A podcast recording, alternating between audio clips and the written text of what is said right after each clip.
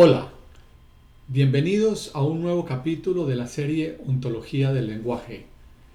Mi nombre es Eduardo Ríos y a continuación les estaré presentando la narración del escrito El ciclo de la promesa, eslabón básico de coordinación de acciones, escrito por Rafael Echeverría, socio, fundador y presidente de la red internacional de Newfield Consulting. El artículo está escrito por el doctor Echeverría en primera persona y así lo mantendré durante la lectura. Esta narración es un complemento a los materiales utilizados y distribuidos en las conferencias y está dirigido a los participantes de las mismas, de forma tal que lo puedan tener también disponibles en sus dispositivos electrónicos, incluyendo sus teléfonos móviles. El ciclo de la promesa, eslabón básico de la coordinación de acciones. En un trabajo anterior nos concentrábamos en el análisis de las peticiones y por extensión de las ofertas como puerta de entrada al fenómeno de las promesas. Ahora nos proponemos tomar el tema donde lo dejábamos entonces para profundizar en las promesas como un fenómeno global, distinguir sus diferentes etapas y fases y detenernos en las distintas acciones comprendidas en lo que llamamos, comillas, el ciclo de la promesa. Este es un tema de importancia crucial en la vida de las personas y posee un gran impacto en el adecuado funcionamiento de las empresas y otro tipo de organizaciones. De manera general, podemos señalar que empresas y organizaciones están cruzadas por dos vectores, la división del trabajo y la coordinación de acciones. En ellas los individuos cumplen distintas tareas y asumen diferentes responsabilidades. No todos hacen lo mismo, sino que se distribuyen de manera diferente el trabajo global por hacer. Pero una vez que el trabajo se ha dividido, es ahora necesario articularlo, juntar lo que se ha dividido para asegurar su adecuado funcionamiento. Este es el papel de la coordinación de acción. A través de la coordinación de acción, las distintas tareas en las que se dividió el trabajo global se integran en procesos particulares de diferente índole y estos se integran entre sí. Comprobamos, por lo tanto, que la empresa debe asegurar una adecuada coordinación de acciones tanto internamente como con su entorno. La manera como lo haga será uno de los factores decisivos de su desempeño y eventual éxito. En la coordinación de acciones con su entorno, la empresa debe coordinar diversas acciones con clientes, abastecedores, empresas aliadas, autoridades, etc., dando lugar a diferentes procesos de negocios. Internamente, debe articular múltiples tareas en distintos procesos de trabajo. Uno de los principales cuellos de botella en el desempeño de las empresas se encuentra no tanto en las tareas específicas que son ejecutadas por cada individuo. Paréntesis, las competencias en el ejercicio de tareas individuales suelen ser en general equivalentes entre una empresa y otra, teniendo cada una individuos con niveles de competencia diferentes. Cierra paréntesis sino en la manera como se lleva a cabo la coordinación de acciones. Es más, a menudo sucede que las ventajas que resultan de las competencias de desempeño individual en la ejecución de determinadas acciones específicas muchas veces se pierden por incompetencias en las acciones de coordinación. Como se apreciará, estamos haciendo una distinción entre acciones específicas y acciones de coordinación. Llamamos acciones de coordinación aquellas involucradas en la constitución y cumplimiento de una promesa particular, en paréntesis, pedir, ofrecer, negociar, declarar cumplimiento, etc. Llamamos acciones específicas aquellas a las que una promesa se compromete, pudiendo ser estas en muchos casos acciones de coordinación referidas a otras promesas. Pedir, por lo tanto, es una acción de coordinación. Aquello que se pide es una acción específica, aunque lo pedido pudiera ser, por ejemplo, que la otra persona haga un pedido. No importa cuán competentes puedan ser los individuos en ejecutar las tareas específicas que se les asigna. Si ello no se acompaña con competencias en las acciones de coordinación, el desempeño global de la empresa se verá resentido. Para producir un alto desempeño en la empresa, no basta con contratar personal altamente competente en sus respectivas áreas de desempeño individual. Es igualmente importante asegurar que sean competentes en las acciones de coordinación con otros. Estas últimas comprometen la efectividad tanto de los procesos de trabajo como de los procesos de negocio. En estos últimos, por lo demás, el peso de las acciones de coordinación suele ser desequilibrante. El reconocimiento de lo anterior nos conduce a una conclusión importante. Las competencias individuales en la ejecución de tareas específicas son insuficientes para garantizar una empresa competente y competitiva. Lo dicho es particularmente importante en los gerentes, independientemente de su nivel. Ellos son los responsables principales de las tareas de coordinación dentro de la empresa. Pero la coordinación no es responsabilidad exclusiva de los gerentes. Todos los trabajadores combinan dos tipos de actividades. Actividades propias de las tareas específicas que les son asignadas y actividades de coordinación. Es imprescindible ganar competencias en ambas. La responsabilidad del gerente es asegurar que esto se logre y que los individuos bajo su responsabilidad no solo se destaquen por sus competencias individuales específicas, sino también por su maestría en el manejo de acciones de coordinación. Hoy en día el trabajador debe incorporar muchas competencias que en el pasado solían ser asumidas por los niveles gerenciales dentro de la empresa. La clave para ganar competencias en las acciones de coordinación se encuentran en el dominio de las promesas. Las promesas son las acciones lingüísticas por excelencia de la coordinación de acciones entre los individuos. Ellas son un fenómeno complejo que se extiende más allá de una acción puntual y que incluye diversas acciones concatenadas en lo que llamamos, comillas, el ciclo de la promesa.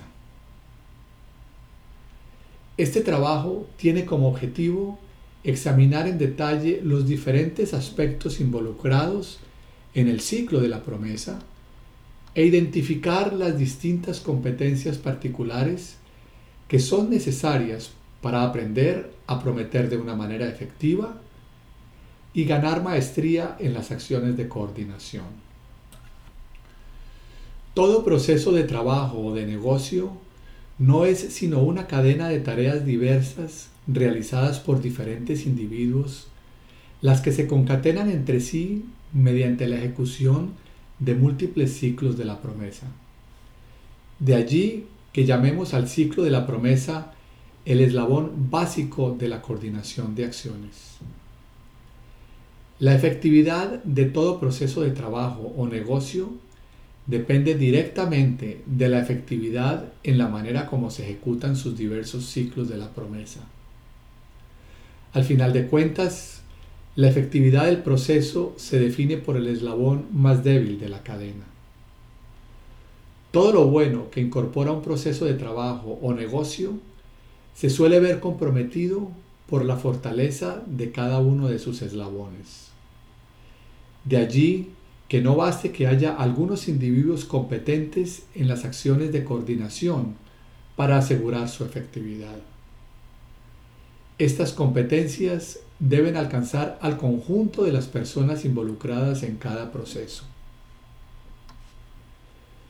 La importancia de las competencias comprendidas en el ciclo de la promesa se extiende mucho más allá del quehacer empresarial.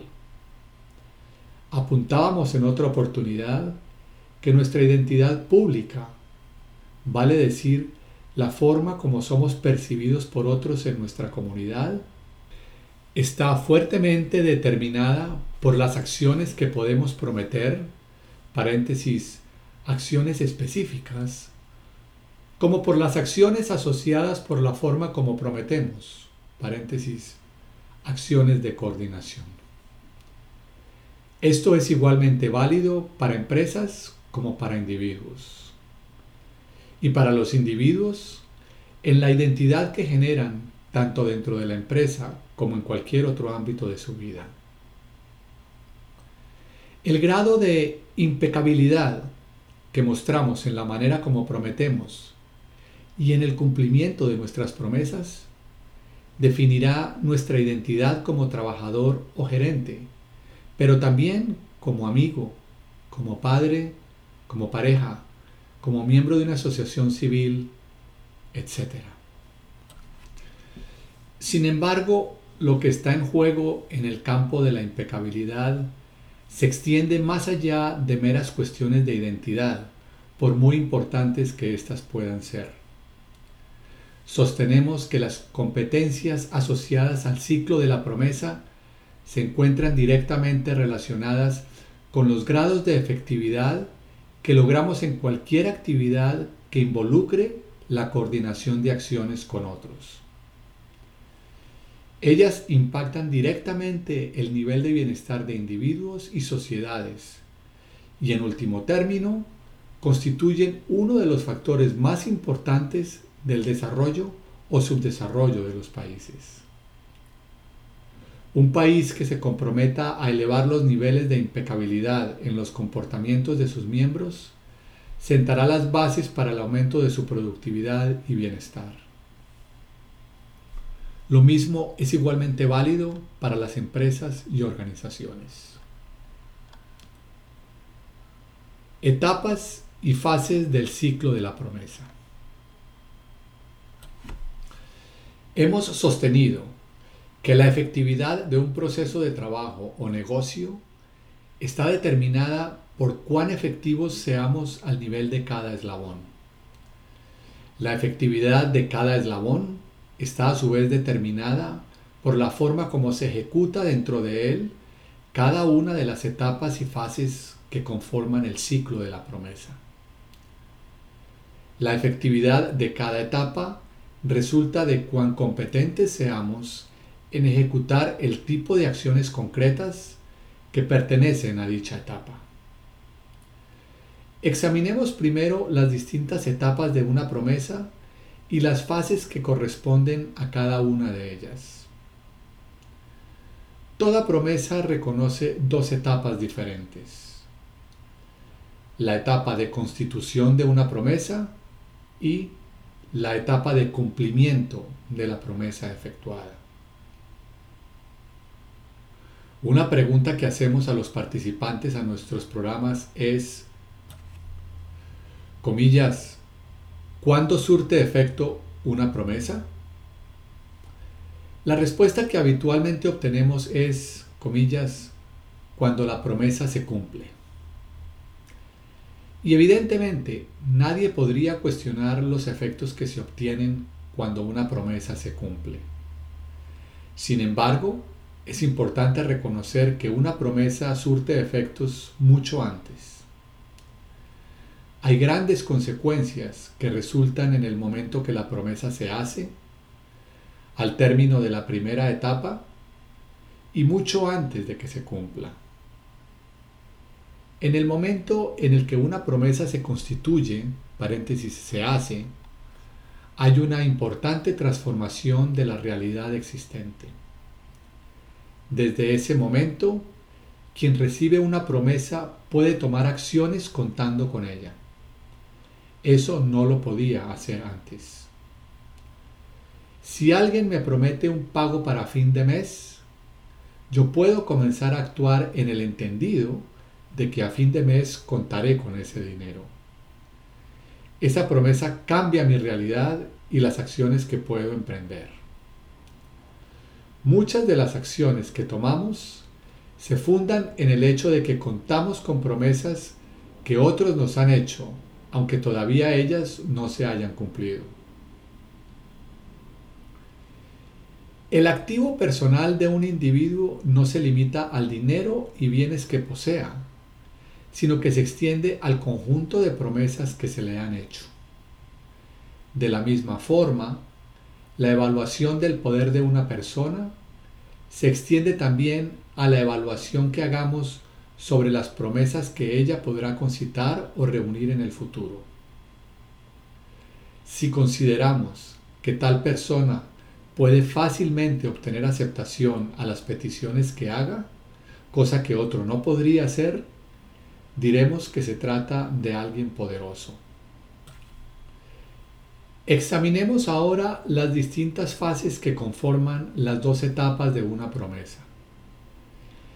En la etapa en que la promesa se constituye, tenemos dos fases. La fase de creación de contexto y la fase de negociación. En la etapa en que la promesa se cumple, hay también dos fases la fase de realización de la promesa y la fase de evaluación de la misma. La combinación de estas dos etapas con sus respectivas fases da lugar a dos ciclos diferentes de promesas según se trate de una promesa basada en una petición o una basada en una oferta. Como podrá apreciarse en los gráficos siguientes, estos ciclos son formalmente distintos y ellos difieren en el flujo de la acción y en el lugar que ocupan los dos interlocutores en una promesa, el cliente y el proveedor. Nota, el oyente puede encontrar el detalle de los gráficos, tanto de la petición como de la oferta, en las páginas 6 y 7 del documento correspondiente a este artículo. En el ciclo basado en una petición, el cliente aparece a mano izquierda y el proveedor a la mano derecha. El flujo de la acción se inicia a la izquierda con el cliente que pide, se mueve alrededor del círculo en el sentido del reloj y termina en su punto de partida nuevamente a la izquierda con el cliente. En el círculo basado en una oferta, por el contrario, el cliente pasa a ocupar la mano derecha, mientras que el proveedor ocupa la mano izquierda. El flujo de la acción se inicia a la izquierda con el proveedor que ofrece, se mueve en el sentido del reloj hasta llegar al cliente a la derecha, pero luego cruza para volver al proveedor y se mueve en el sentido contrario al reloj para terminar, como en el caso anterior, con el cliente, pero esta vez a la derecha. En el gráfico del ciclo basado en la oferta aparecen también en lugares distintos las fases de realización y de evaluación de la promesa.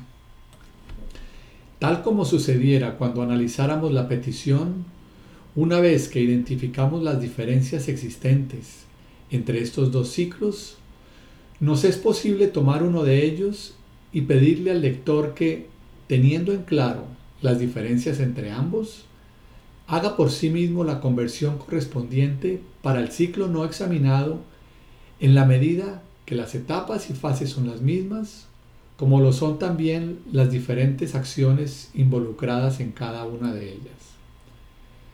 Para los efectos de nuestro análisis, trabajaremos con el ciclo basado en la petición. Si observamos el ciclo de la promesa basado en la petición, constatamos que se suele pensar que el ciclo se inicia con el momento en que la promesa se hace, paréntesis, punto superior del gráfico, hasta que se declara que ésta está cumplida, punto inferior del gráfico. Ello implica que se restringe el ciclo a su segmento derecho, prescindiéndose de todo el segmento izquierdo que incluye la fase inicial de creación de contexto y la fase final de evaluación. Uno de los aspectos que esperamos destacar es la importancia de estas dos fases usualmente excluidas.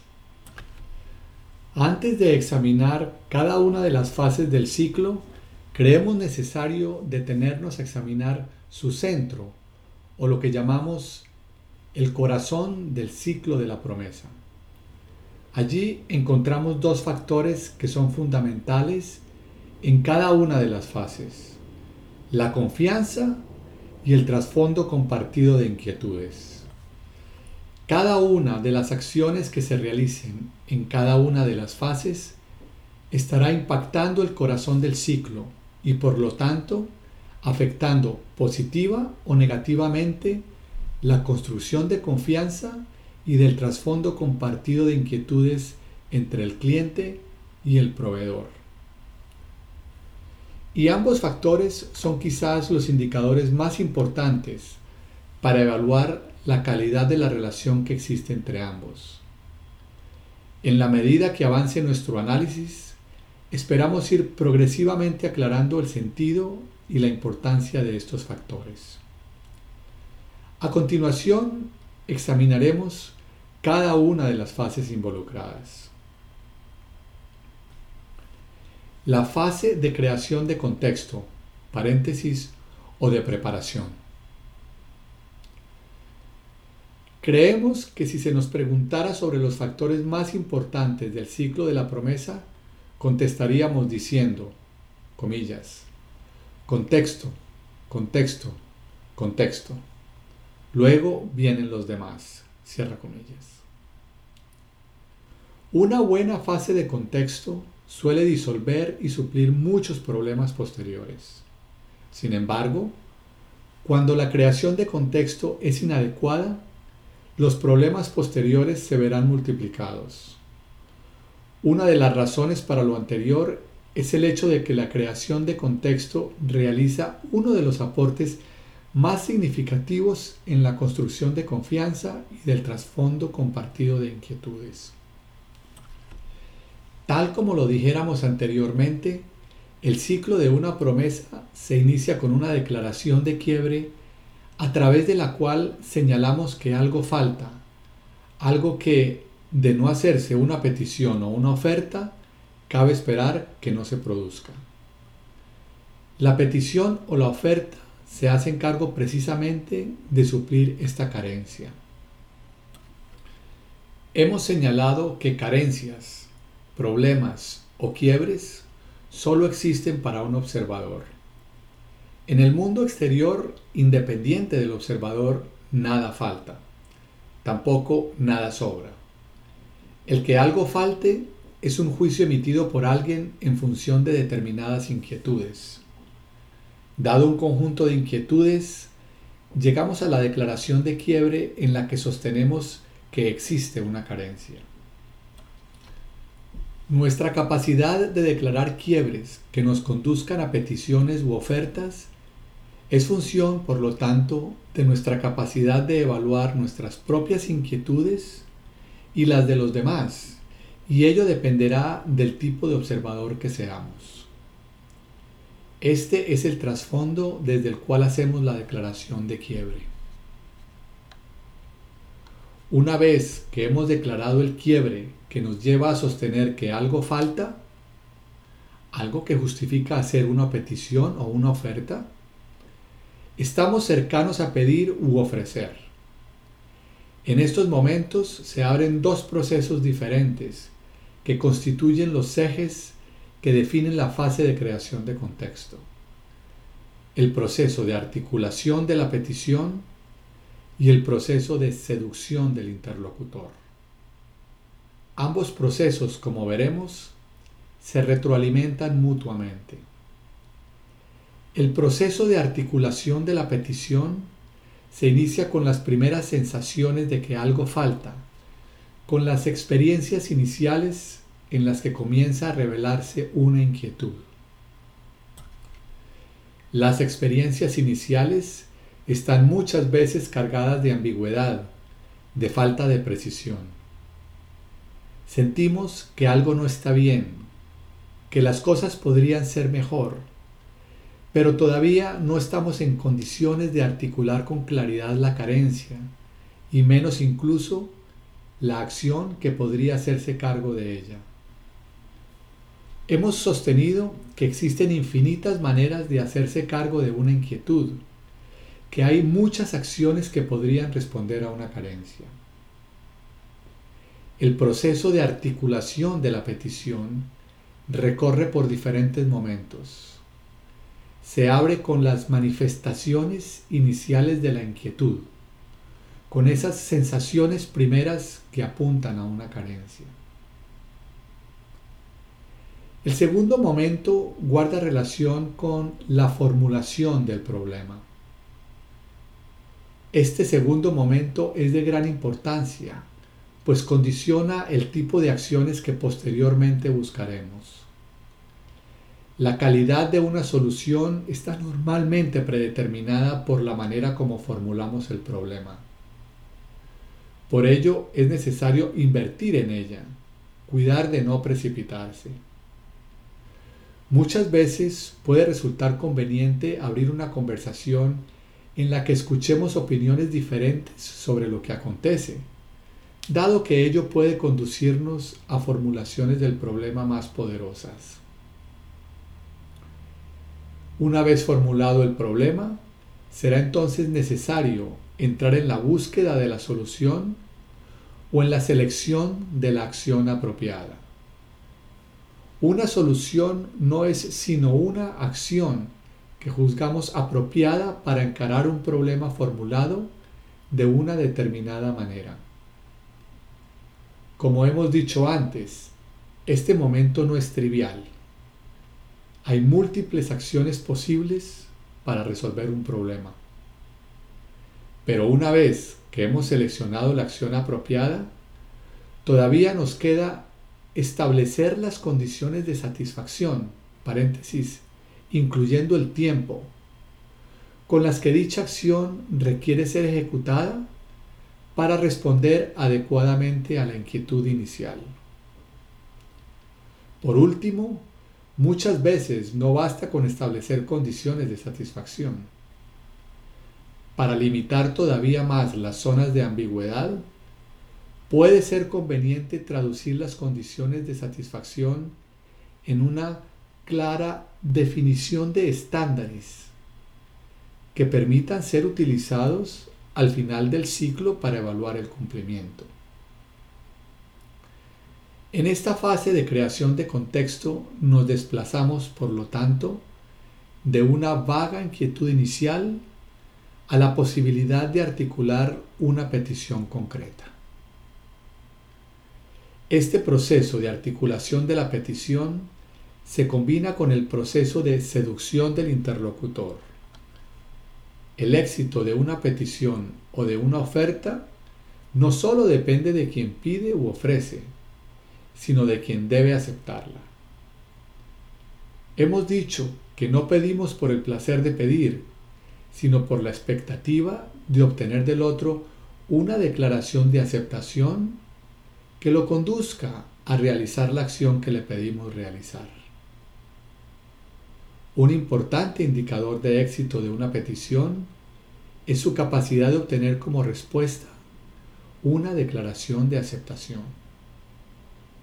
Para que ello suceda, vale decir, para que el interlocutor acepte mi petición, tengo que ser capaz de mostrarle las posibilidades que, no solo para mí, sino para él, conlleva el que responda que sí.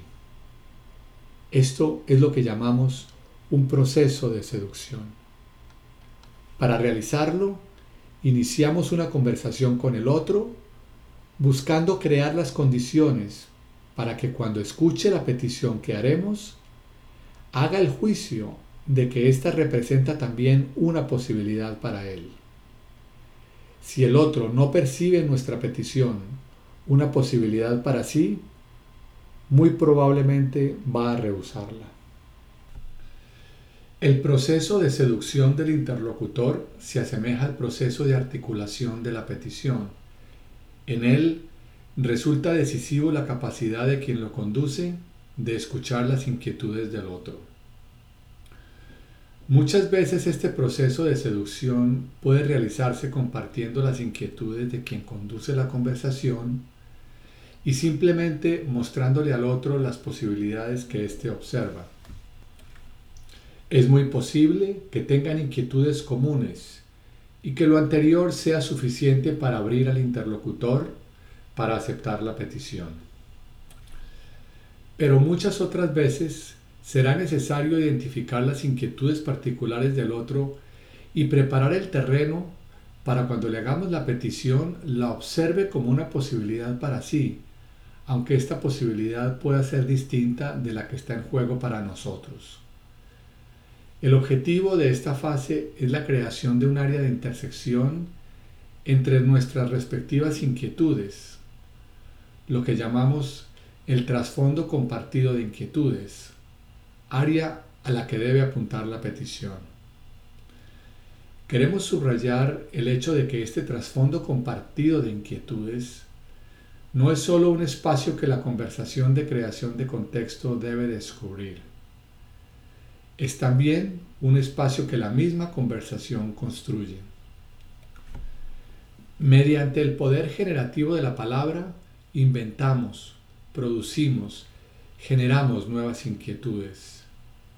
Logramos que el interlocutor se desplace de la misma manera como la conversación también nos desplaza a nosotros mismos.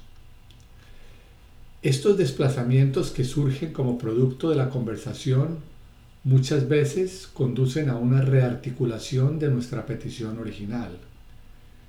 Y quien conduce la conversación debe tener la plasticidad suficiente para modificar la petición que deseaba realizar inicialmente.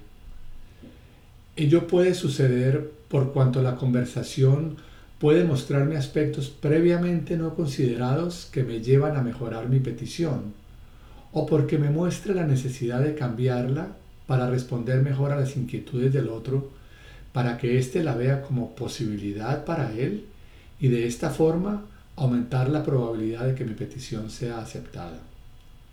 De allí que los procesos de articulación de la petición y de seducción del interlocutor requieran alimentarse mutuamente. La petición debe hacerse cuando tenemos el juicio de que el contexto ya ha sido creado de forma que podamos esperar que ella sea aceptada. No todo momento conlleva esta posibilidad y el objetivo de esta fase consiste precisamente en producirla. Por lo tanto, muchas veces suele ser prudente esperar la creación de lo que llamamos el momento kairos, usando el término acuñado por los griegos para hablar del, tiempo oportuno o del, tiempo apropiado. Cuando estimamos que el contexto no es el adecuado, es conveniente involucrarnos en generarlo antes de arriesgar una petición o una oferta que tiene una alta probabilidad de caer en el vacío. Esto es lo que define esta primera fase. El objetivo aquí es abrir la receptividad de la persona a quien queremos pedirle algo. Los seres humanos no tenemos inquietudes inamovibles y estamos permanentemente abriéndonos y cerrándonos a nuevas posibilidades. Somos también susceptibles a modificar nuestros juicios e interpretaciones sobre una determinada situación. El que alguien no observe una posibilidad en un momento determinado no implica que no pueda observarla al momento siguiente, y ese cambio puede lograrse en una conversación que lleve a nuestro interlocutor a modificar lo que define posible y por lo tanto a estar más abierto a lo que enseguida podamos pedirle u ofrecerle. Es conveniente, por lo tanto, esperar el momento oportuno de hacer nuestra petición u oferta, generando el contexto adecuado para ello. De allí que el ciclo de una promesa no se inicie con la acción de hacer una petición o una oferta. Antes de hacerlas, debemos generar el contexto apropiado para que aumente la posibilidad de que sean aceptadas. Sin embargo, cuando llegue el momento oportuno, es entonces importante saber hacer nuestra petición u oferta en forma efectiva. Para ello es necesario no olvidar los distintos elementos que ellas deben contener para que sean escuchadas como tales, reducir áreas de ambigüedad e incrementar las probabilidades de que sean aceptadas. Peticiones y ofertas son el término de la primera fase dentro del ciclo de la promesa y marcan el inicio de la fase de negociación. A veces suele suceder que cuando la creación de contexto es altamente efectiva, quien iba a hacer una petición se encuentre con que no es necesario hacerla, dado que el proveedor le hace antes una oferta haciéndose cargo de sus inquietudes. Ello es expresión de un proceso de seducción altamente efectivo. Muchas personas suelen preguntarse, comillas, ¿por qué sucede que me dicen tan frecuentemente que no, mientras que a fulanito siempre le aceptan lo que pide? Cierra comillas. Obviamente puede haber muchas razones. A veces tiene que ver con el poder detrás de quien pide. Pero muchas veces se trata del resultado de cómo ambos crean contexto o de la flexibilidad que muestran para adecuar sus peticiones a las inquietudes del interlocutor. El análisis que hemos efectuado debería proveer algunas claves para identificar dónde podemos estar fallando cuando creamos contexto. La fase de negociación. Una vez que hemos efectuado una petición o una oferta, se abre un abanico de diferentes acciones posibles. Normalmente, ellas conducen a una declaración de aceptación o a una declaración de rechazo frente a lo que pedimos u ofrecemos. Pero antes de llegar al sí o al no, pueden haber ocurrido otras acciones. Una acción intermedia es la de contraofrecer. Quien escucha la petición u oferta puede considerar que tal como ésta se ha hecho, no puede aceptarla. Sin embargo, puede estar dispuesto a aceptar bajo otras condiciones, diferentes a las estipuladas por quien pidió u ofreció. Para tal efecto, hace una contraoferta. Podemos decir, comillas, lo que tú me pides no lo puedo hacer, pero te ofrezco en cambio hacer esto otro. O puedo hacer lo que me pides de esta manera, pero no de la manera como tú me lo pides. O puedo hacerlo para el viernes, pero no para el miércoles. Cierra comillas. En el primer caso, la contraoferta modifica la acción pedida. En el segundo, las condiciones de satisfacción y en la tercera el factor tiempo. Al hacerse una contraoferta se abre un proceso de negociación en el que el cliente puede ahora aceptar, rehusar o puede también contraofrecer hasta lograr un acuerdo que permita concluir con una aceptación. También puede suceder que ambos interlocutores no logren acuerdo y por lo tanto no puedan concluir con una promesa. Una alternativa consiste en que quien escucha la petición o la promesa juzgue que no está en condiciones de dar una respuesta inmediata. Podría pasar, por ejemplo, que le falten antecedentes para resolver. En tal caso, en vez de aceptar, rehusar o contraofrecer, puede pedir tiempo para contestar. Ello lo conduce a postergar o posponer su respuesta. Podemos decir, por ejemplo, comillas, déjame considerar lo que me pides, te contesto mañana, cierra comillas. Una vez pasado el tiempo solicitado, podrá aceptar, rehusar o contraofrecer e incluso pedir una nueva postergación. Estas son todas acciones de un proceso de negociación que requiere concluir con el sí o el no originalmente esperados. En caso de obtenerse al final de esta fase una declaración de aceptación, podemos ahora considerar que una promesa se ha constituido. En ese momento se inicia la etapa de su cumplimiento, la que a su vez se abre con la fase de la realización de la promesa.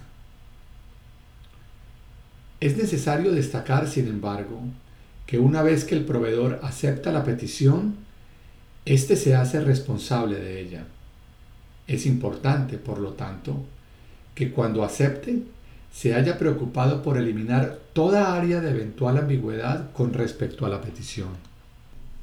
Así como era responsabilidad del cliente hacer una petición efectiva y cuidar los diferentes elementos que la constituyen, al momento de ser esta aceptada, esa responsabilidad es transferida al proveedor y más le vale a éste tener claridad con respecto a lo que se ha comprometido dado que tendrá que responder por la promesa efectuada.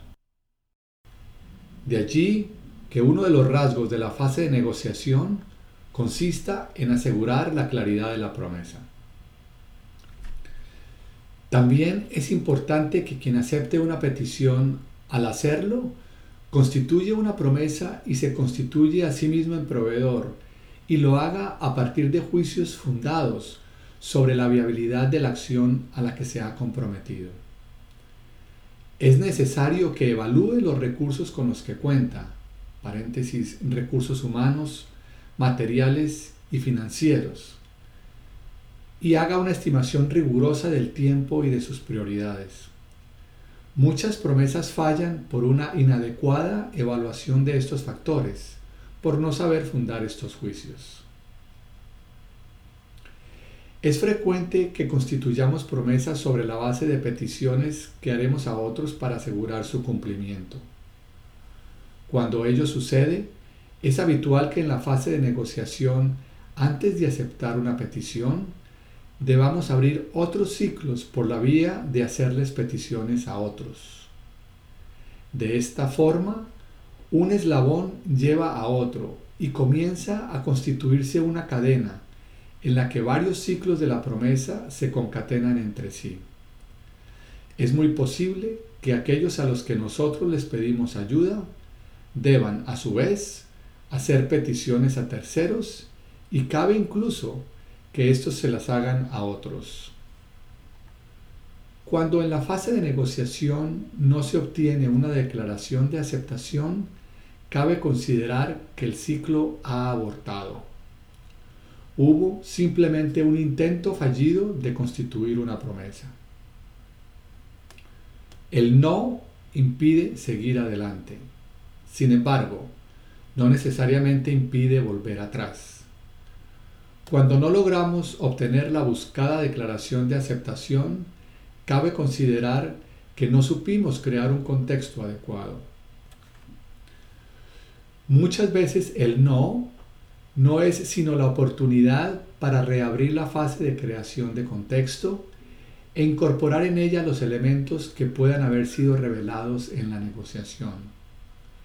Por el contrario, cuando hemos tenido una adecuada creación de contexto, cabe esperar que la fase de negociación sea no solo mínima, sino también muy fluida y que se llegue con facilidad a la aceptación. La fase de realización de la promesa. Una vez hecha la promesa, se pone a correr el tiempo estipulado para ejecutar la acción prometida. Esta segunda etapa en el ciclo de la promesa suele ser de mayor duración. La primera fase de la etapa de cumplimiento es la de realización de la acción prometida. Tal realización es responsabilidad del proveedor. Una importante distinción en la fase de realización guarda relación con la capacidad del proveedor para ejecutar la acción prometida por su cuenta, individualmente, o con la necesidad de tener que contar con la ayuda de otros. Si se trata de lo primero, la fase de realización se agota con la ejecución individual de la acción estipulada. Si, por el contrario, se trata de lo segundo, ello obliga al proveedor a abrir con otros nuevos ciclos de promesas para asegurar el cumplimiento de lo prometido. Como lo vimos anteriormente, estos nuevos ciclos pueden haberse abierto en la fase de negociación. Una vez ganado un contrato lo que equivale a que su oferta fue aceptada, puede que el proveedor tenga que proceder a contratar a los empleados necesarios para ejecutar la tarea, comprar los materiales que se necesitarán en las faenas, solicitar diferentes servicios externos, etc. En este caso, el primer ciclo de la promesa, a través de la cual el proveedor se adjudicó el contrato, no es sino el primer eslabón de un proceso de trabajo más complejo. Habiéndose constituido la promesa, la primera obligación y condición de impecabilidad es asegurar su cumplimiento y hacerlo de acuerdo a los términos estipulados en la promesa.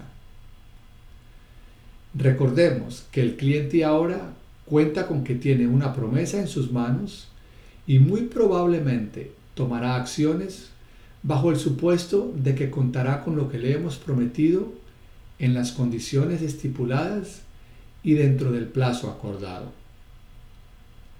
Cualquier variación de esto le generará importantes perjuicios y tendrá un innegable efecto negativo en la confianza que el cliente y proveedor requieren tenerse.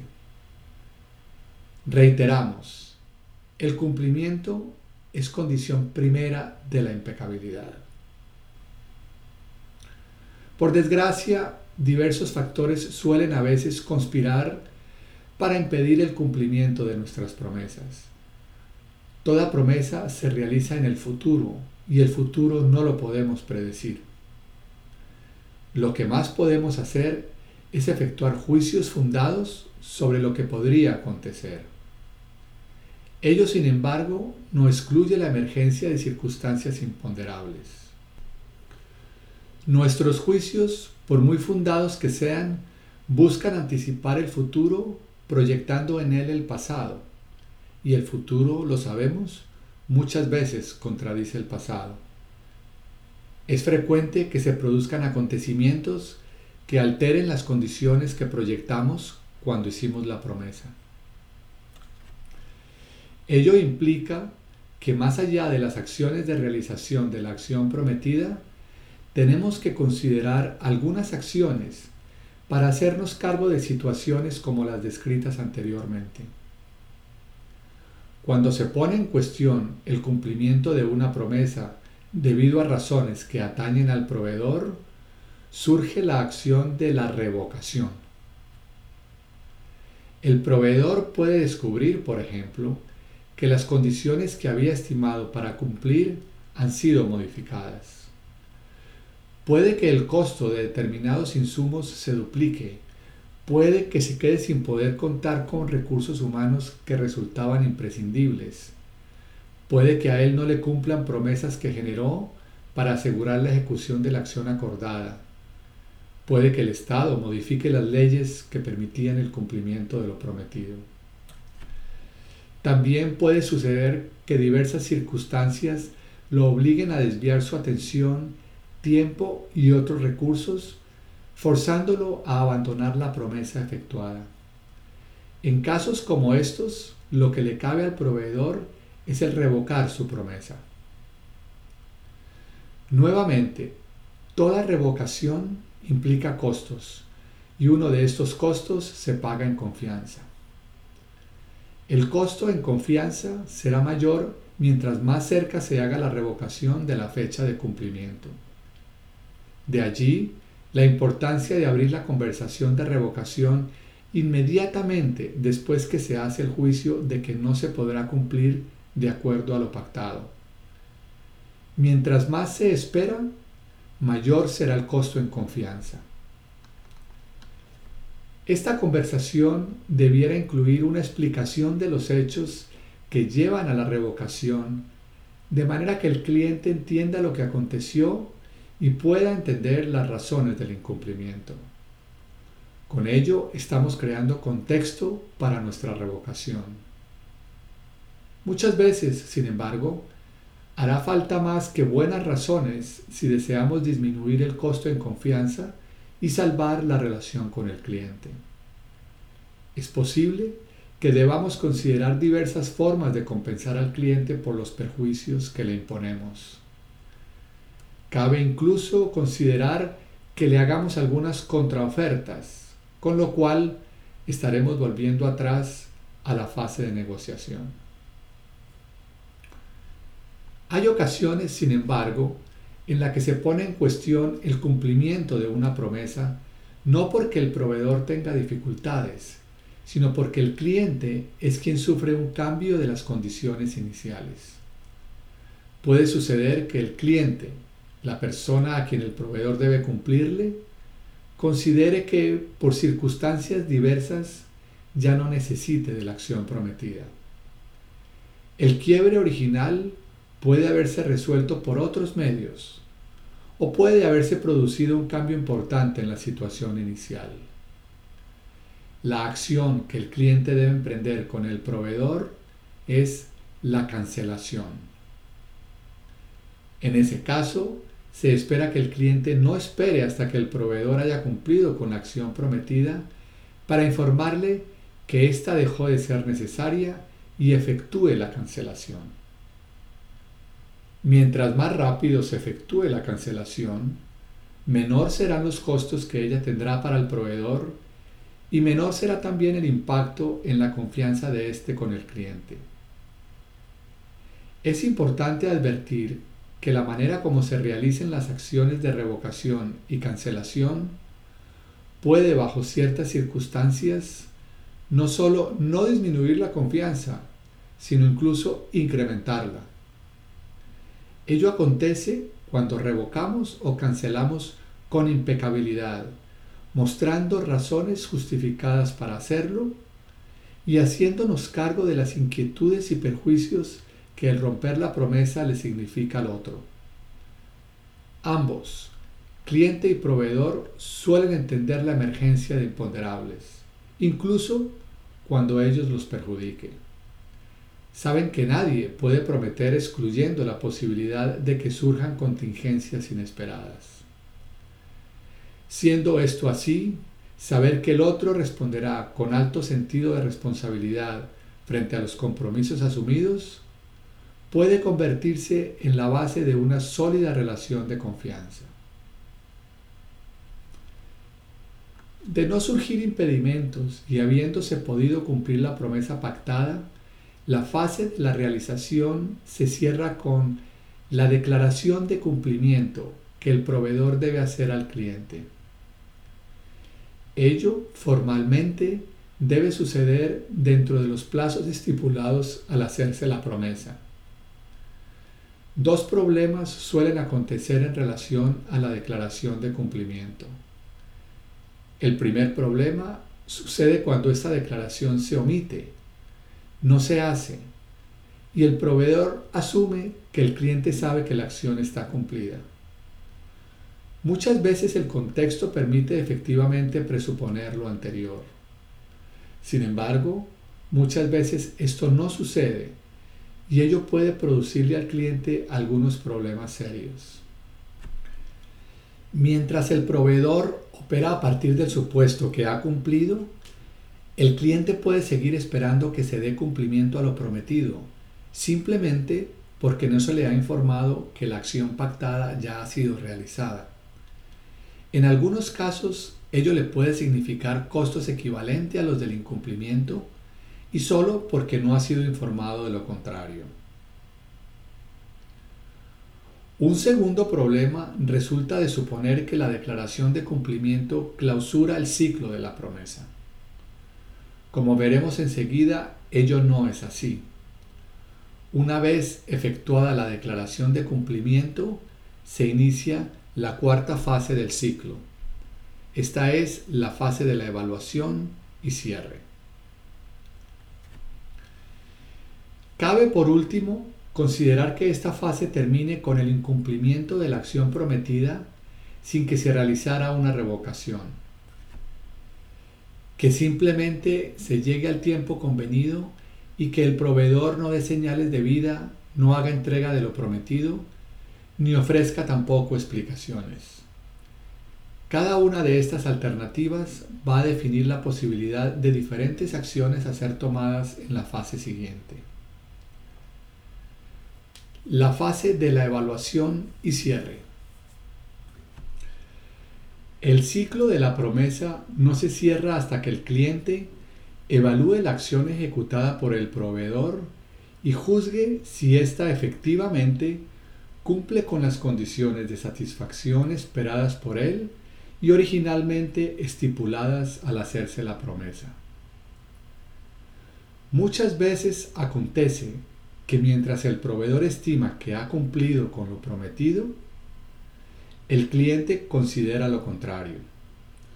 Por lo tanto, el ciclo de la promesa no se cierra con la declaración de cumplimiento de parte del proveedor. Solo se cierra con la declaración de satisfacción del cliente. Mientras ello no acontezca, el ciclo no está cerrado. Este punto nos conduce a un tema de importancia que se refiere al valor de las acciones que emprendemos. Muchas veces consideramos que el valor de nuestras acciones o de nuestro desempeño se expresa en un juicio que emitimos nosotros mismos y que este juicio es suficiente. Ello no es así. Nuestro juicio personal, siendo importante, no es el único que importa. El valor de lo que hacemos se mide también y de manera decisiva en el juicio que emiten aquellos que se sirven de nuestras acciones. El valor es normalmente un criterio social que remite a la coordinación de acciones con otros. El valor de un producto o de un servicio no lo establece el fabricante o quien genera el servicio, sino el usuario. El valor de un proceso de enseñanza no lo establece el maestro, sino el alumno, y quienes posteriormente se benefician con las competencias ganadas por éste. Toda acción que sirve a otro define su valor no sólo a través del juicio de quien la ejecuta, sino especialmente a través del juicio de la persona a quien esta acción sirve. La noción de calidad, tan en boga, es tributaria de esta noción.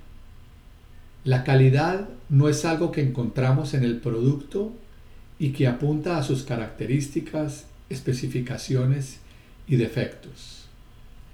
La calidad es por sobre todo un juicio. Es el juicio de plena satisfacción que el usuario hace de un producto independientemente de las características del mismo y de los juicios que sobre ellos tengan quienes los producen. No es extraño que desde el enfoque de calidad se proclame la soberanía del cliente, del usuario, del consumidor.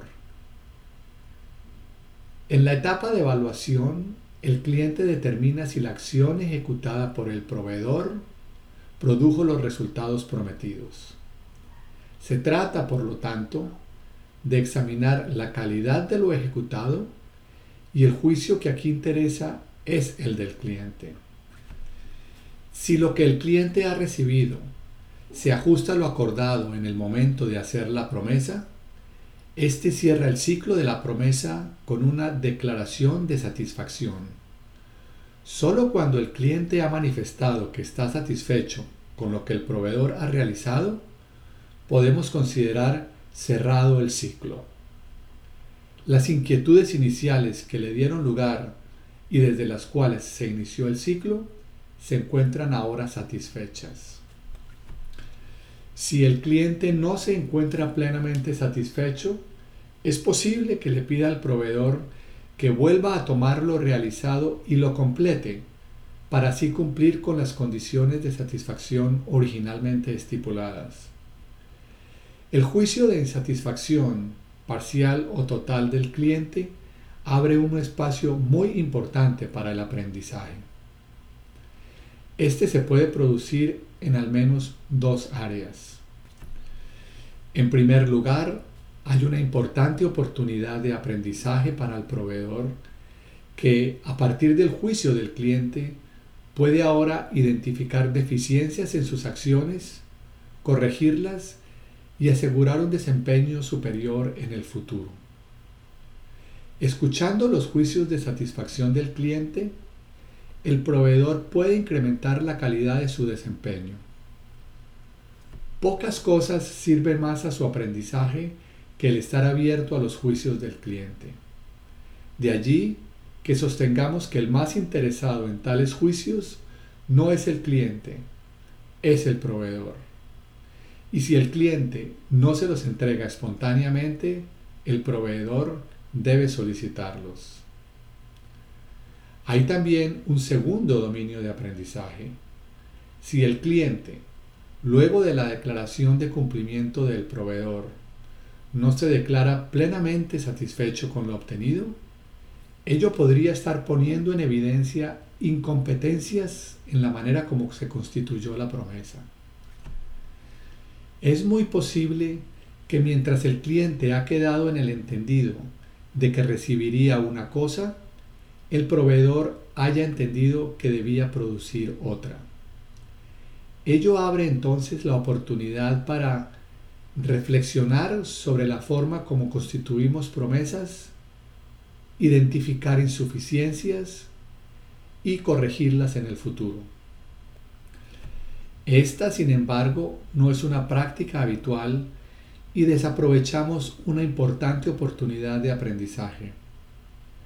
Frecuentemente, cuando el cliente no se encuentra satisfecho, culpará de ello al proveedor o quizás a otras circunstancias externas, pero no sospechará de sí mismo ni examinará la responsabilidad que a él le cabe en el resultado.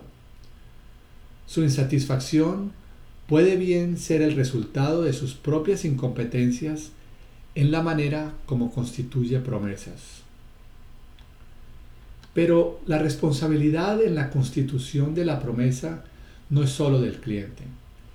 Esta responsabilidad es siempre compartida. No nos olvidemos que es responsabilidad del cliente el pedir bien, pero es responsabilidad del proveedor el prometer bien. Al constituirse la promesa, la responsabilidad del cliente se transfiere también al proveedor. Le cabe, por lo tanto, a este último reflexionar también sobre la manera como constituye promesas. Es muy posible que las incompetencias que tenga con un cliente las tenga también con otros. Y más vale que las corrija y que aprenda de esta experiencia. De lo contrario, es posible que comience a culpar al destino por una responsabilidad que le pertenece. En la etapa de evaluación no solo se evalúa la declaración de cumplimiento del proveedor a través del examen de las condiciones de satisfacción que acompañan la acción ejecutada. En esta etapa también se evalúa el hecho de que el proveedor pueda simplemente no haber cumplido del todo con la ejecución de la acción prometida. Las modalidades de proceder cuando esto sucede se discutirán en la sección siguiente. La queja y el reclamo. Cuando alguien no nos cumple con lo prometido o cuando solo nos cumple parcialmente, tenemos la opción de hacer al menos tres cosas. La primera es no hacer nada. hacer como si nada hubiese ocurrido y quedarnos callados. Cuando optamos por ello, suele ser difícil no entrar privadamente en ciertos juicios, aunque escojamos no revelarlos. Tales juicios normalmente nos conducen a dos lugares, ambos profundamente malsanos. El primero de esos lugares es el de sentirnos indignos. Cuando alguien nos promete algo, consideramos tener el derecho al cumplimiento de lo prometido. Si esto no se hace y quien no lo hace no se hace cargo del incumplimiento, solemos interpretarlo como una falta de respeto, donde nuestro valor como persona ha sido puesto en cuestión. Callar es de alguna forma hacernos cómplices de esta falta de respeto y ello constituye una situación de indignidad. Nos hacemos víctimas de nuestro propio silencio. El segundo de estos lugares es el del resentimiento. Muchas veces no nos atrevemos a protestar por el incumplimiento de una promesa porque tememos que, de hacerlo, las consecuencias puedan ser incluso peores que aquellas que resultaron de la promesa incumplida. Cuando ello sucede, optamos por callar. Sin embargo, nuevamente, ello no apaga nuestras conversaciones privadas. Y privadamente comenzamos a alimentar nuestro resentimiento por quien nos promete y no nos cumple. El resentimiento es hermano del odio. Cuando resentimos a alguien, llegamos incluso a desear que el destino le haga pagar por el daño que, al no cumplirnos, nos provoca. Hay quienes incluso llegan a hacer intentos por sabotear a la persona que no cumple lo que promete, para hacerle pagar el perjuicio que ha creado y afectar su bienestar. El resentimiento es una de las emociones más corrosivas y de mayor capacidad destructiva de nuestras relaciones. Como tal, tiene también un fuerte efecto socavador dentro de las organizaciones. Las personas en resentimiento son los peores miembros de un equipo. No solo se limitarán a hacer el mínimo posible, se deleitarán de cualquier fracaso que enfrenten aquellos que no les cumplieron al punto que podrían verse involucrados en hacerlos fracasar deliberadamente. Es importante reconocer, sin embargo, que el resentimiento no solo remite a la persona que lo siente, es también el resultado de un sistema que permite el incumplimiento de promesas y que bloquea la posibilidad de reclamar por ello. Si una organización no permite el reclamo frente a situaciones de incumplimiento de promesas, estará promoviendo el resentimiento de sus miembros. El silencio no es obviamente la única alternativa que disponemos cuando enfrentamos el incumplimiento de una promesa.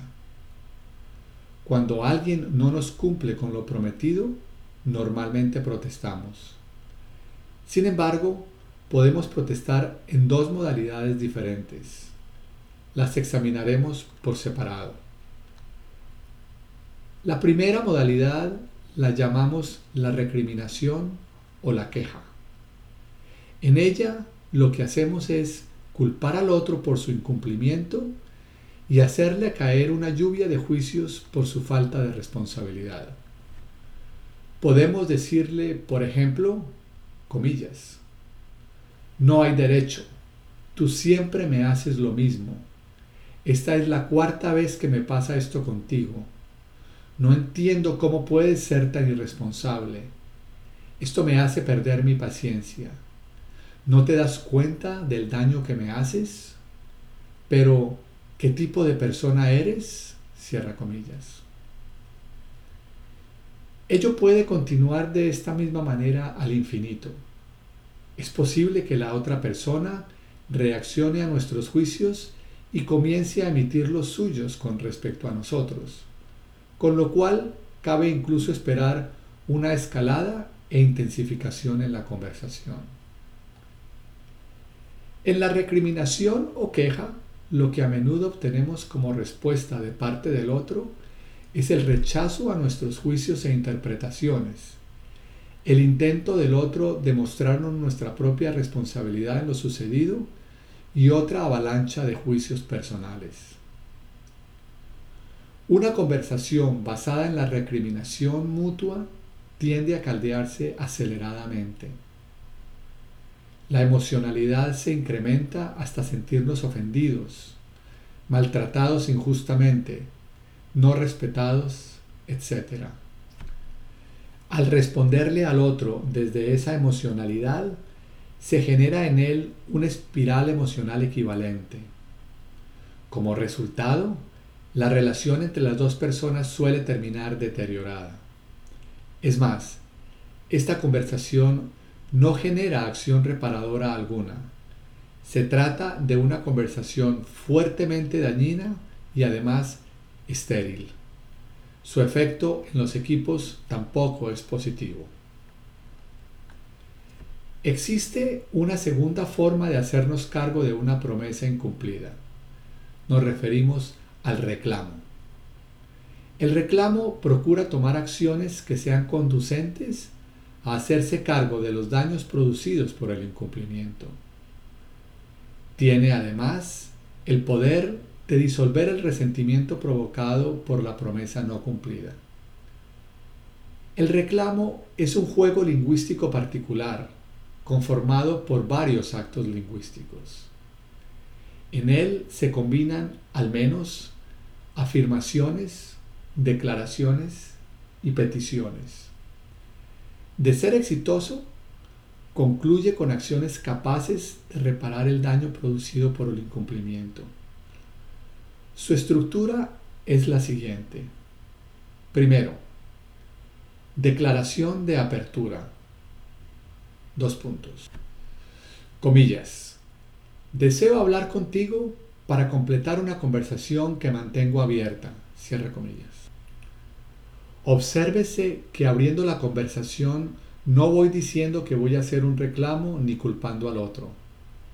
En rigor, aunque sospecho que tengo razones para reclamar, todavía no puedo estar seguro de ello. Esto lo despejaré más adelante.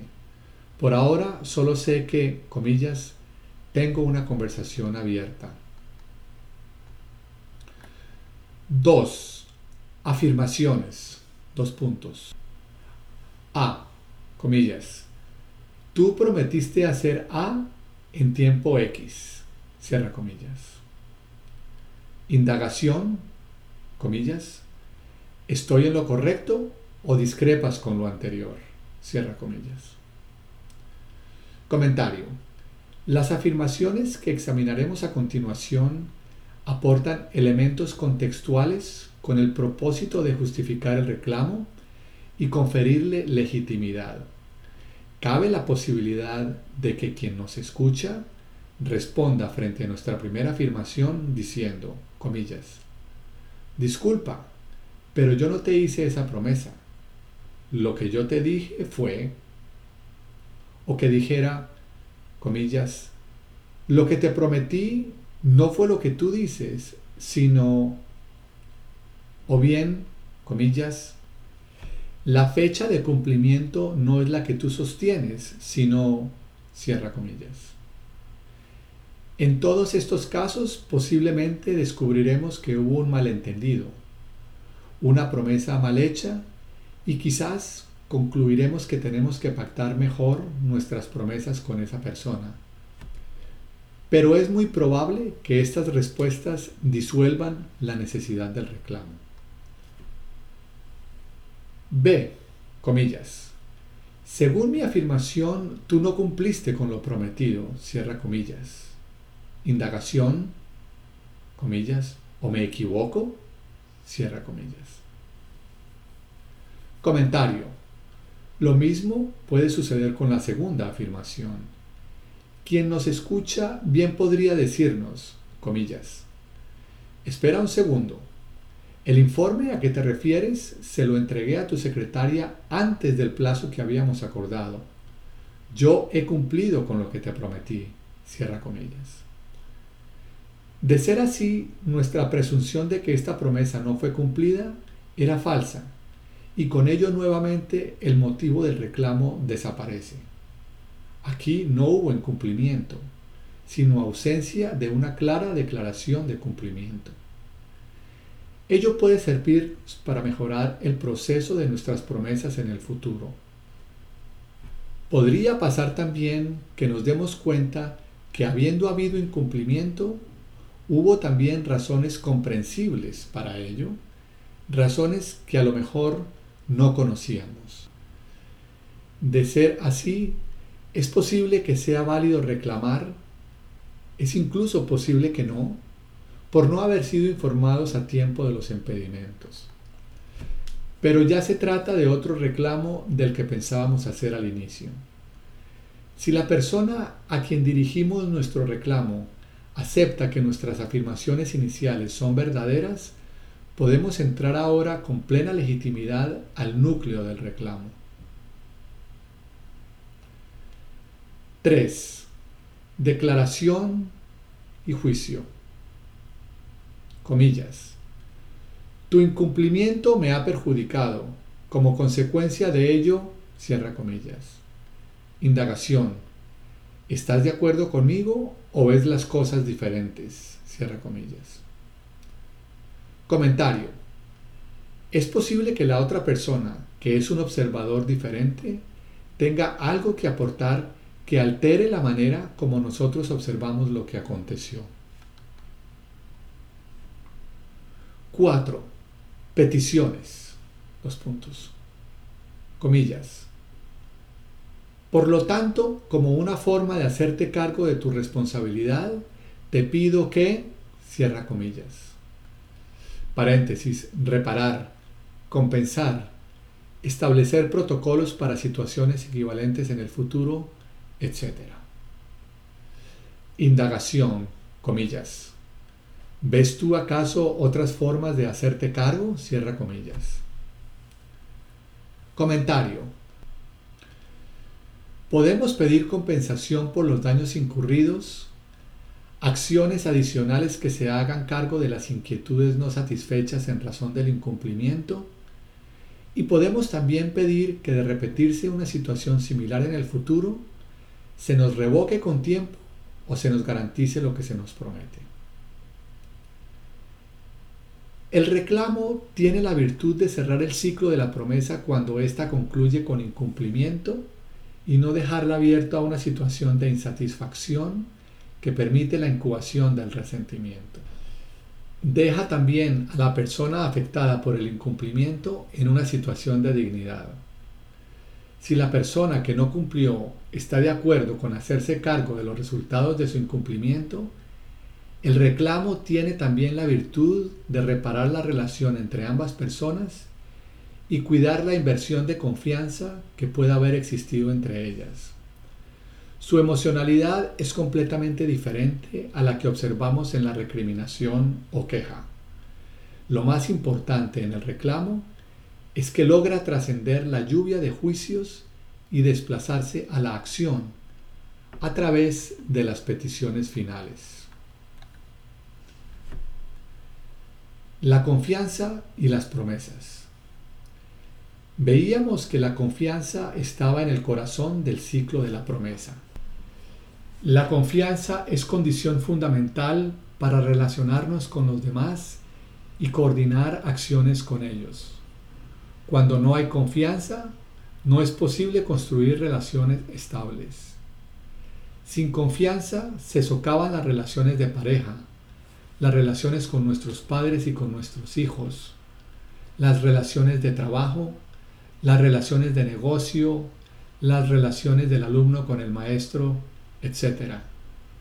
No hay relación humana que pueda desarrollarse adecuadamente cuando no existe la confianza. La confianza es un ingrediente fundamental en las empresas y organizaciones. Esta no es la ocasión de abordar en detalle el tema de la confianza. Ello lo haremos en otro lugar. Lo que nos interesa, sin embargo, es examinar la relación específica que existe entre la confianza y las promesas. Como veremos, la confianza es una emoción que guarda una estrecha relación con la forma como nos desenvolvemos con las promesas. Tal como lo hemos reiterado con anterioridad, la forma como respondemos a las promesas que hacemos y la forma como otros responden a las promesas que nos hacen son aspectos decisivos en la construcción y destrucción de confianza. Cada fase del ciclo de la promesa tiene importantes efectos en la confianza y en la construcción de una relación sólida o precaria con quien estamos coordinando acciones. De acuerdo a cómo nos comportemos en cada una de estas fases, seremos capaces de acrecentar o disminuir la confianza que los demás tengan en nosotros iremos expandiendo el trasfondo de inquietudes compartidos con el otro y tejiendo el tipo de relación que podremos desarrollar en el futuro. A menudo pensamos que la confianza es un fenómeno unitario. Esto no es efectivo. Cuando estamos en el juego de las promesas, la confianza aparece comprometida en tres dominios diferentes y ligada a tres juicios perfectamente separables. Ello implica que podemos hablar de tres tipos de confianza, así como de tres tipos de desconfianza. La confianza o desconfianza que pueda regir en uno de estos dominios no necesariamente compromete al otro. ¿De qué dominios estamos hablando? Una primera modalidad de confianza surge en el dominio de la sinceridad. Hablamos de la confianza en el dominio de la sinceridad cuando juzgamos que las conversaciones públicas de una persona son consistentes con sus conversaciones privadas. Tendremos un problema de desconfianza en el dominio de la sinceridad si estimamos, por ejemplo, que una persona está diciendo que se compromete a ejecutar una determinada acción a sabiendas de que no lo hará. A un cierto nivel hacemos juicios de confianza y de desconfianza en el dominio de la sinceridad de manera prácticamente automática, independientemente de nuestra capacidad de fundar el juicio que hacemos. Ello nos hace a algunos más confiados y a otros más desconfiados. Esto nos conduce a dos filosofías de vida diferentes. La de quienes estiman preferible confiar en la gente y la que consideran que es más seguro desconfiar. Mientras los primeros se autolimitan posibilidades en la vida, los segundos se protegen de los riesgos de tener que depender de otros. Todo acto de confianza implica la aceptación de riesgos. Ello es constitutivo del fenómeno del prometer. Al entrar en el juego de las promesas, hacemos depender a otros de nuestras acciones, a la vez que pasamos a depender de acciones que otros deben realizar. Al confiar en las promesas que otros nos hacen, expandimos nuestro espectro de relaciones y abrimos espacio para expandir nuestras posibilidades. Lo importante, por lo tanto, es desarrollar nuestra capacidad de fundar los juicios de confianza. Muchas veces, sin embargo, la vida no nos ofrece el tiempo o las condiciones para fundar nuestros juicios de confianza y debemos apoyarnos en predisposiciones muy básicas para aceptar o evitar los riesgos que incurrimos al abrirnos a los demás. Es importante reconocer, sin embargo, que cada vez que optamos por evitar riesgos, podemos estar cerrándonos a la expansión de posibilidades. Una segunda modalidad de confianza se establece en el dominio de la competencia. La confianza basada en la competencia surge del hecho de que juzgo que alguien puede hacer aquello a lo que se compromete y que por tanto tiene las competencias para ejecutar las acciones que promete. Por el contrario, nos dará desconfianza alguien que promete hacer algo para lo cual nosotros juzgamos que no es capaz. Difícilmente nos colocaremos en sus manos y sería muy extraño que contáramos que tal acción será ejecutada. En los juicios de competencia es particularmente importante saber distinguir dominios. No todos somos competentes para cualquier cosa. Puedo confiar en alguien en el terreno de los manejos de dinero, pero quizás no sea prudente confiar en esa persona en el dominio de las relaciones de intimidad.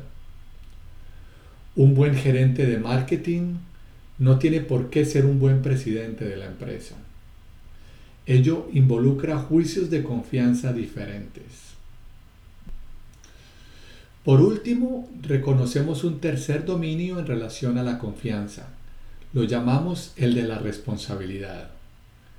Cuando hacemos promesas, existen en rigor dos dominios de competencias comprometidos. El primero, aquel que aparece involucrado arriba, es el dominio de competencia que nos permite ejecutar la acción particular que comprometemos al hacer una promesa. El segundo se refiere a nuestra competencia genérica de ser capaces de cumplir nuestras promesas. Muchas veces sucede que en el momento de hacer una promesa se nos escucha sinceros en nuestro deseo de cumplirla y competentes en nuestra capacidad de ejecutar la acción pactada. Sin embargo, dado que una gran parte de promesas no se cumplen en el momento que se hacen, sino tiempo después, quien nos escucha prometer se preguntará también por lo que sucede en el tiempo que acontece entre el momento que hacemos y el momento que la promesa requiere ser cumplida. Hay personas que siendo sinceras en el momento de prometer y competentes para ejecutar las acciones que promete, se extravían en la fase de la realización, asumen otros compromisos, confunden sus prioridades y terminan por no cumplir. Al hablar de ellas decimos que son irresponsables. En este dominio, la confianza se ve asociada a un juicio que señala que en el pasado una persona ha sido consistente en el cumplimiento de sus promesas. Al distinguir estos tres dominios de confianza, podemos ahora delimitar nuestros juicios de confianza o desconfianza. Podemos reconocer que un juicio de incompetencia no implica poner en cuestión la sinceridad o el sentido de responsabilidad de quien promete. Podemos además diseñar acciones diferentes que conduzcan a disolver el juicio de desconfianza.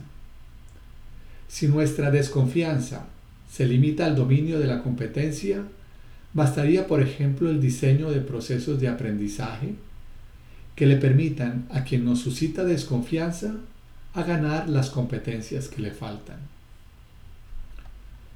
La confianza aparece estrechamente ligada a nuestra capacidad de hacer y cumplir promesas.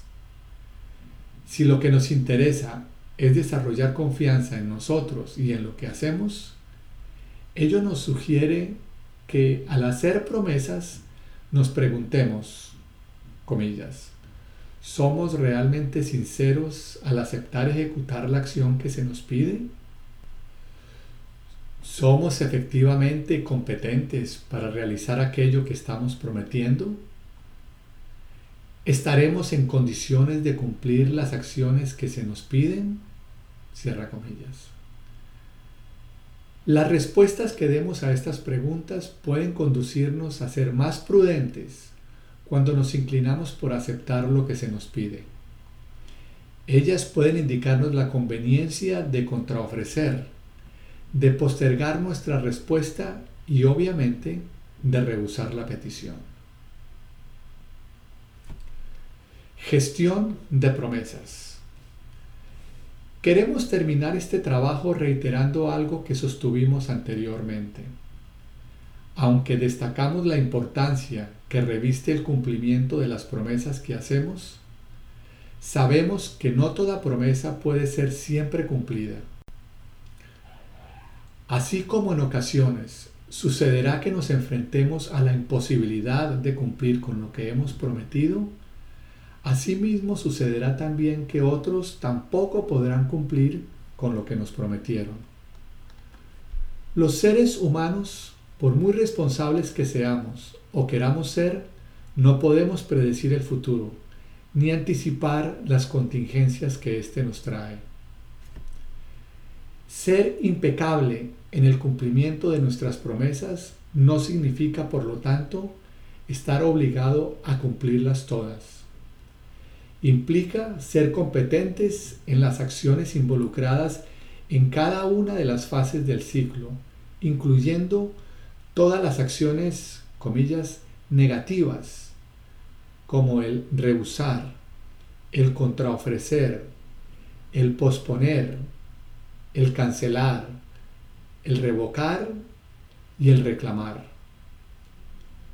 Implica ser responsables con las situaciones que nos conducen al incumplimiento y por tanto saber cancelar y revocar a tiempo y asumir el papel de reparación o compensación que nos quepa cuando no cumplimos. Una fuente importante de generación de confianza guarda relación no solo con nuestra capacidad de cumplir, sino con la forma como nos comportamos cuando no podemos hacerlo. En ello manifestamos nuestra impecabilidad. Más que cumplir con todas nuestras promesas, pues ello no es posible, de lo que se trata es de aprender a gestionar las promesas en las que estamos involucrados. Si dependemos de las promesas de otros, se trata, por ejemplo, de saber darle seguimiento, de aprender a fundar nuestros juicios de sinceridad, competencia y responsabilidad, de saber reclamar, de poder anticipar aquellas condiciones que insinúan la posibilidad de que alguna promesa pueda no ser cumplida y saber tomar acciones que puedan hacerse cargo de esa eventualidad. Se trata de desarrollar maestría en el conjunto de competencias a las que nos hemos referido y que configuran el arte de hacer, cumplir y recibir promesas.